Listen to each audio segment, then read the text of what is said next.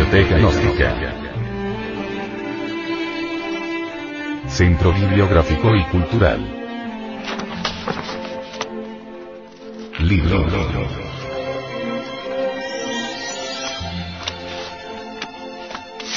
El misterio del áureo florecer. Autor. Samael Aumeor.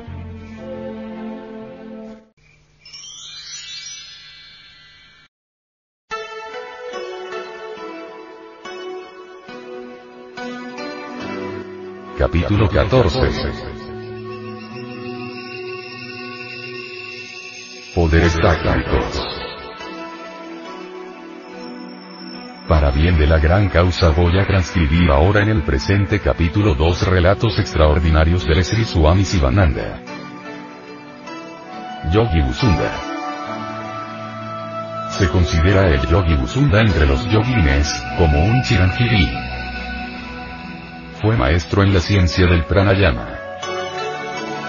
Se dice que este yogi construyó en la parte occidental del Kalpadritsa, situado en la cima del Manera, una enorme guarida donde vivió. Este yogi era un Trikalajnan y podía estar en Samadhi por largo tiempo. Había obtenido la suprema Santignana y en tal estado disfrutó de la felicidad de su propio ser siempre como un Chiranjiri. Poseía pleno conocimiento de las cinco garanas y había dado pruebas de dominio sobre los cinco elementos mediante la práctica de la concentración. Se dice que cuando los doce adityas quemaron el mundo con sus refulgentes rayos,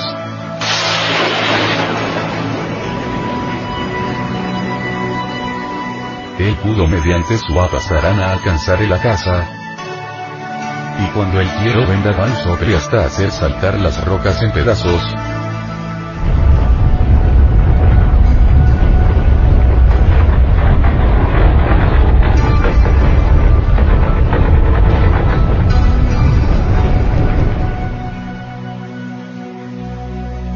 permanecerá en la casa mediante la Abhidarana. Más aún, cuando el mundo junto con el manera se hunda en las aguas,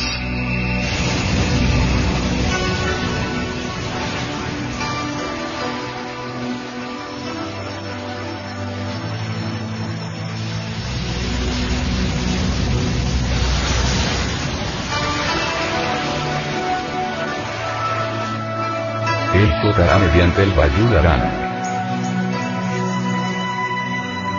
Hasta aquí este relato maravilloso del Swami Sivananda. Es obvio que el yogi Buda hubo de practicar intensivamente el ritual Pankatattva. Veamos ahora detenidamente el segundo relato del gurú de Vasivananda. Milarepa. Milarepa fue una de esas almas que se impresionan profundamente al comprender la naturaleza transitoria de la mundanal existencia y los sufrimientos y miserias en los cuales los seres se hallan inmergidos. Parecíale que la existencia, desde este punto de vista, era igual a una enorme hoguera en donde las criaturas vivientes se consumían. Ante tal desconcertante dolor, sintió en su corazón que era incapaz de percibir algo de la celestial felicidad disfrutada por Brahma Indra en los cielos, pero mucho menos sentía aún los goces terrenales y las delicias propias del mundo profano. Por otra parte, sintióse hondamente cautivado por la visión de inmaculada pureza y casta beatitud, descritas en el estado de libertad perfecta y omnisciencia alcanzables en el nirvana, a tal punto que él no podía malgastar su vida en procura de algo que desde largo tiempo había desechado dedicándose, con plena fe, profundidad de mente y corazón chido al omnipenetrante amor y a la simpatía de todas las criaturas. Habiendo obtenido conocimiento trascendental en el control de la naturaleza etérea y espiritual de la mente, se sintió capaz de dar demostraciones de ello y a tal efecto pudo volar por el cielo.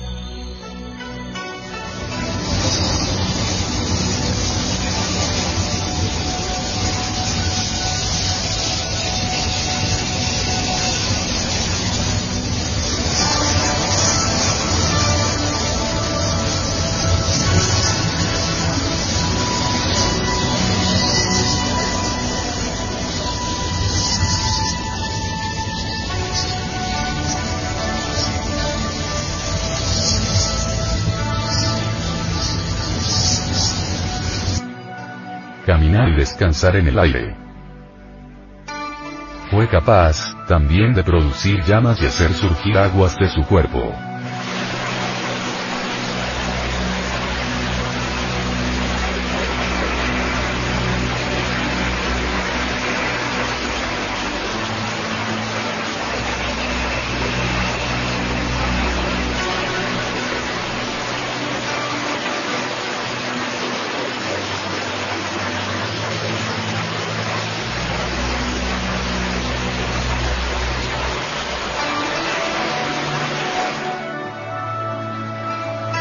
En el objeto que desearé?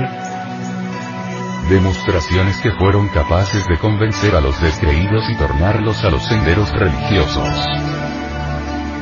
Milarepa fue perfecto en la práctica de los cuatro estados de meditación, y mediante ellos pudo proyectar su cuerpo sutil al extremo de estar presente presidiendo concilios yógicos en 24 lugares distintos, en los cuales se celebraban asambleas de dioses y ángeles iguales a nubes de espiritual comunión fue capaz de dominar a dioses y elementales colocándolos a su inmediato comando en el cumplimiento de sus deberes. Perfecto alecto de sobrenaturales poderes atléticos. Tuvo la gracia de poder atravesar y visitar innumerables paraísos sagrados y cielos de los Budas, donde por la virtud de sus omniabsorbentes actos y nunca superada devoción, los budas y bodhisattvas que rigen esos sacros lugares le favorecieron permitiéndole expresarse acerca del Dharma, santificándole a su retorno por la visión de esos mundos celestiales y permanencia en tales moradas.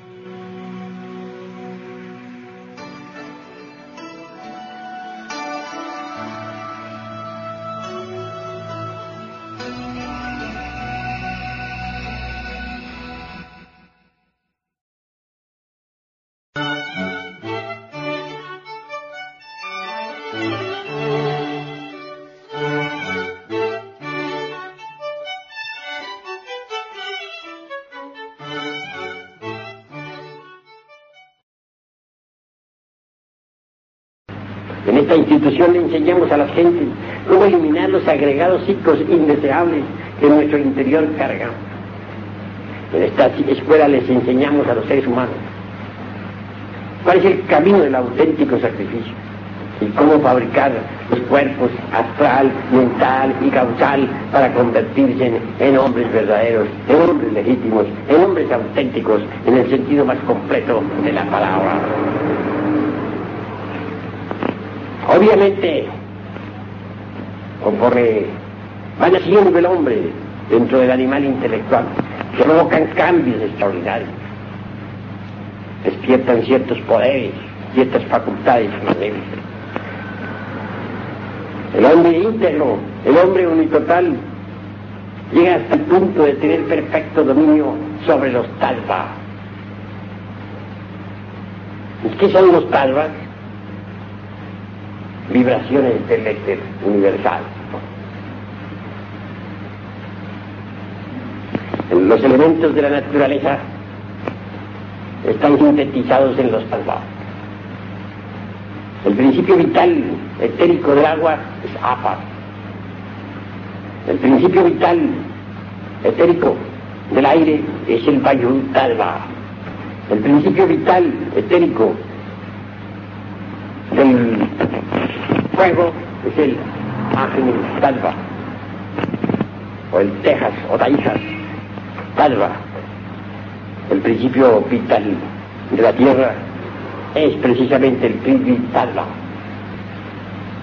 El hombre auténtico, legítimo, el que ha fabricado los cuerpos astral, mental y causal, aquel que es capaz de entrar en el mundo etérico, aquel que es capaz de moverse por el mundo astral, el que puede penetrar inteligentemente en el mundo de la mente cósmica o viajar por el mundo de las causas naturales. También adquiere poder sobre los elementos de la naturaleza, sobre la perfumada tierra y sobre el fuego flamígero, sobre las aguas tempestuosas, sobre el huracanado viento. Por este motivo, el adepto llega de verdad a convertirse en un rey de la naturaleza y del cosmos. talvas en sí mismos pertenecen al mundo etérico, a ese mundo vital, a ese cuerpo vital del planeta, del planeta Tierra. Talvas son vibraciones del éter. Talvas penetran directamente en las glándulas endócrinas del organismo humano, pero no vuelven a salir de. Las talvas, al entrar dentro de las, dentro de las chakras, pasan a las glándulas endócrinas y se transforman en hormonas, hormonas que circulan por sangre, y eso es todo. De allí no vuelven a salir. Despertar los poderes tálmicos es asombroso. Mas esto solamente es posible para el hombre auténtico, para aquel que es capaz de vivir en el mundo hasta conscientemente, o para aquel que sabe viajar por el mundo de la mente, o para aquel hombre causal que, ha establecido su centro de gravedad precisamente en el mundo de las causas naturales. Un adepto realizado es un hombre en el sentido más complejo, porque maneja los talvas, porque puede manipularlos a voluntad. Un hombre que maneja el fuego, el aire, las aguas, la tierra, que sea capaz de desatar las tempestades, etcétera es idóneo en el uso de los talvas. Es un hombre de verdad, es un maestro autorrealizado, alguien que conoce los mundos superiores. Llegado es el momento en que cada uno de ustedes luche por autorrealización. El momento ha llegado que cada uno de ustedes conozca sus propios mundos internos, para que conozca los mundos internos de sus amigos y para que conozca los mundos internos del planeta Tierra y del sistema solar y de la galaxia en la que vivimos y de la creación porque maneja los talvas porque puede manipularlos a voluntad. Un hombre que maneje el fuego, el aire, los aguas, la tierra que sea capaz de desatar las tempestades, etcétera. Es idóneo en el uso de los talvas, es un hombre de verdad, es un maestro autorrealizado, alguien que conoce los mundos superiores. Llegado es el momento en que cada uno de ustedes luche por autorrealización. El momento ha llegado que cada uno de ustedes conozca sus propios mundos internos, para que conozca los mundos internos de sus amigos y para que conozca los mundos internos del planeta Tierra y del sistema solar y de la galaxia en la que vivimos. Ser hombre, en el sentido más completo de la palabra, es algo muy grande. Pero hombre verdadero es el, únicamente el que ha fabricado los cuerpos existenciales superiores del ser, el que se ha establecido como ciudadano de los mundos superiores Hombre verdadero es el que ha logrado, pues, el dominio de los elementos de la naturaleza. No solamente en el cosmos, sino dentro de sí mismo. Aquí y ahora. Si un hombre verdadero no aprendiera a dominar los principios inteligentes de su propio cuerpo físico, representados por esos gnomos atómicos o elementales del sistema óseo tampoco podría dominar a los gnomos del planeta en que vivimos, a los gnomos que viven entre las rocas de la tierra.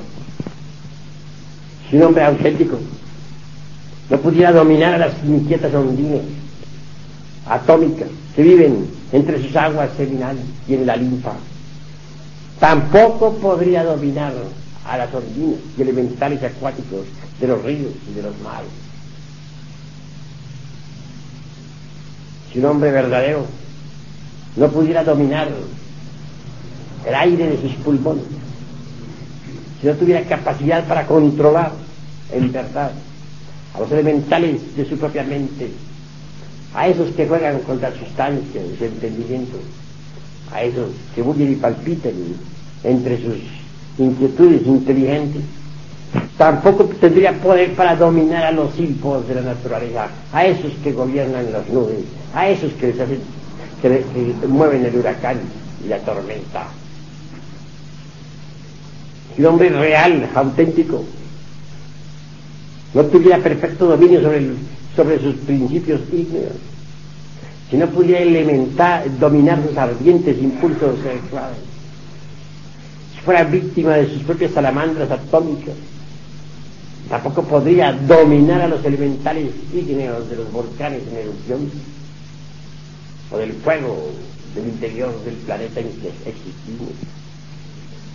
Así que para poder manejar los talvas tenemos que empezar a manejar nuestros propios impulsos dentro de sí mismos, los elementos naturales que nosotros tenemos. Si un hombre no aprende a dominar su cuerpo, mucho menos podrá dominar al, gran cuerpo llamado tierra. Si un hombre no aprende a dominar su propio cuerpo vital, tampoco podría manipular los talvas. Si un hombre no aprende a manejar su, a dominar sus propias emociones y deseos personales, tampoco puede manejar la corriente astral del planeta, del planeta Tierra. Si un hombre no es dueño de su mente, tampoco podrá ser dueño de la mente universal. Si un hombre no es dueño de su voluntad personal, tampoco podrá ser dueño de la voluntad cósmica. Quien quiera sentarse en el trono de mando de la naturaleza, deberá antes que todo tomar posesión de sí mismo, convertirse en amo de sí mismo, en señor de sí mismo.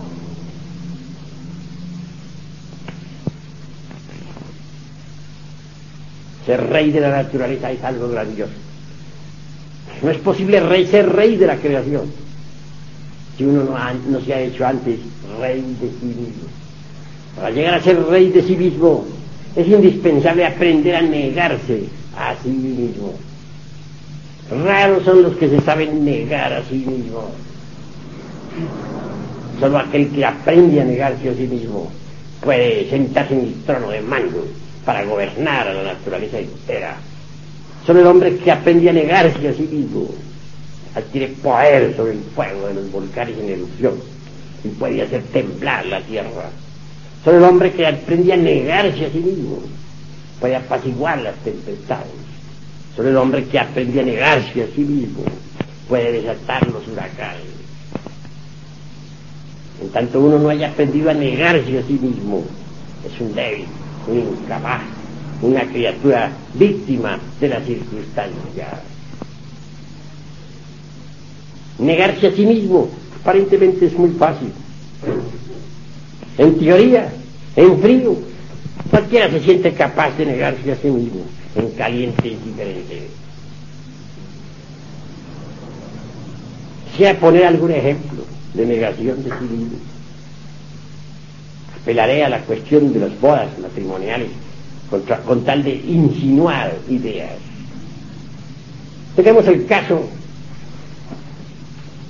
de alguien que se casará siendo alquimista Bien sabemos que el alquimista maneja el vitriolo, vidrio líquido, flexible, maleable. O hablando en otros términos, el esperma sagrado. O el azogue, como también se, le dice, el azogue en bruto. Obviamente un alquimista no puede jamás derramar el vaso de Hermes. Yo no conseguiría un alquimista dedicado a la gran obra derramando el vaso de Hermes, Trismegisto, el tres veces grande Dios y de tal. O en otros términos más concretos, llegando hasta la eyaculación del semen durante la cópula química o metafísica. Si un alquimista procediera en esa forma, fracasaría. De hecho, en la ciencia de la transmutación metálica se ha casado. Y debido a la sobreexcitación sexual, sabe si realiza la conexión del Lingam Yori y Pudenda en su primera noche de bodas, perdería el mercurio de la filosofía secreta. Sin embargo, el peligro es grave. La Tanor, es decir, su esposa, podría exigirle el cumplimiento de la cópula química pero él sabe que fracasaría. Negarse sería lo indicado, y debe negarse, aunque la sacerdotisa proteste. En frío, todos dicen que sí. En caliente, no hay nadie que sea capaz de hacerlo. Ahora, supongamos que no se trata de un elemento masculino. Supongamos que una mujer se dedica a la alquimia y al dominio de las ciencias esotéricas. Casa. Obviamente ha de tener, ha de realizar la cópula metafísica en su primera noche de bodas. Más teme que al realizarla pudiese llegar a eso que en fisiología orgánica se conoce como orgasmo, o pérdida de la energía creadora del tercer logo. Debe negarse esa noche, no se halla en condición. ¿Podría hacerlo? Cualquier dama en frío diría sí, lo hago, pero en caliente las cosas cambian. Y no estoy dándoles a ustedes sino una pauta, una idea de lo que es negarse.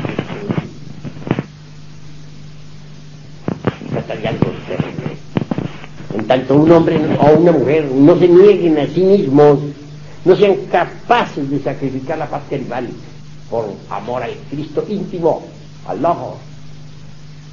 Tampoco sean capaces de sentarse en el trono de mando de la naturaleza para gobernar al universo entero.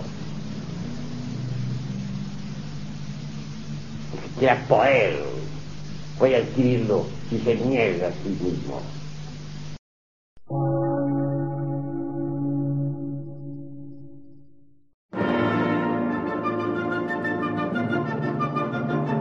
Emisora, gnóstica, transmundial. Por una nueva civilización y una nueva cultura, sobre la faz de la Tierra.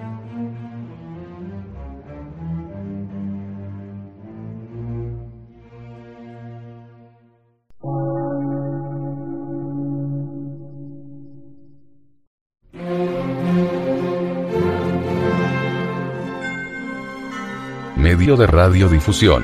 Científico, artístico, místico y filosófico.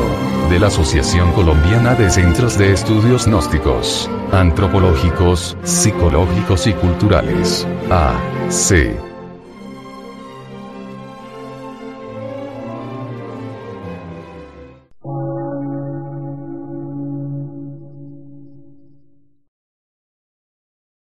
Lectura en movimiento. Difusión sin fronteras.